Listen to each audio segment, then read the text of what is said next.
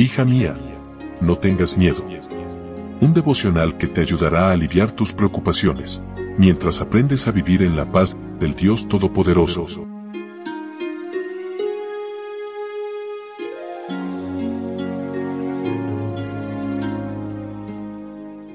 Hoy es viernes 7 de abril. Hola, hola, ¿cómo estás? Muy buenos días. Feliz día de preparación.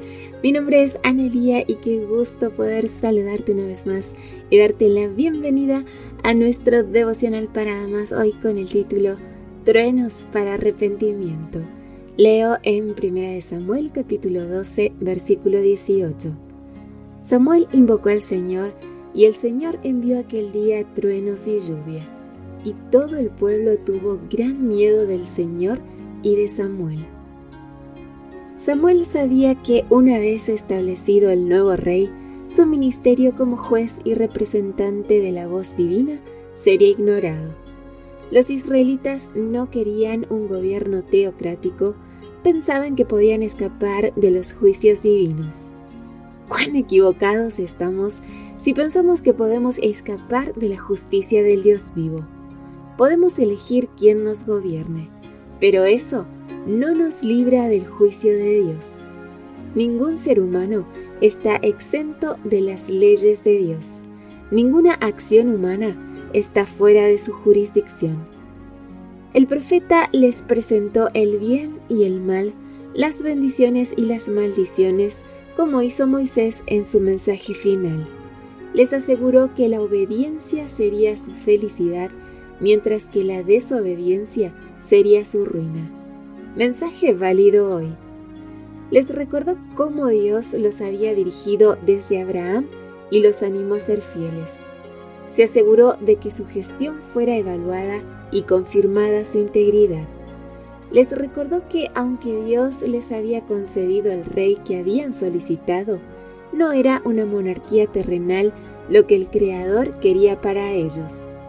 Dios no los forzó a seguir bajo su gobierno, como tampoco exige nuestra obediencia hoy en día. Cuando pedimos algo a Dios, deberíamos asegurarnos de que es su divina voluntad. Agradece a Dios que no te concede todo lo que le pides. Para mostrar el desagrado divino, Samuel invocó lluvia y truenos en la época más inesperada del año, el tiempo de cosecha entre mayo y junio. Raramente llovía en esa estación, así que los truenos y la lluvia fueron considerados como un evento milagroso, pero no para su beneficio. Por el contrario, era peligroso para los cultivos. Los presentes en la asamblea temblaron de terror y espanto y se dieron cuenta de su trágica decisión. Muchas personas son como aquellos israelitas tercos.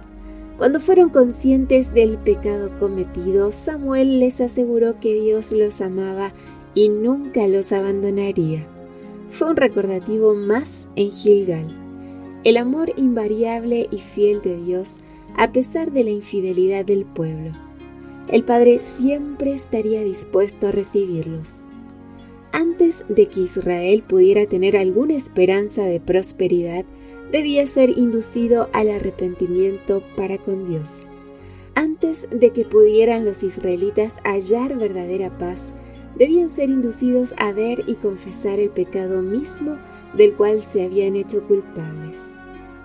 Amiga, no esperes escuchar los truenos para arrepentirte.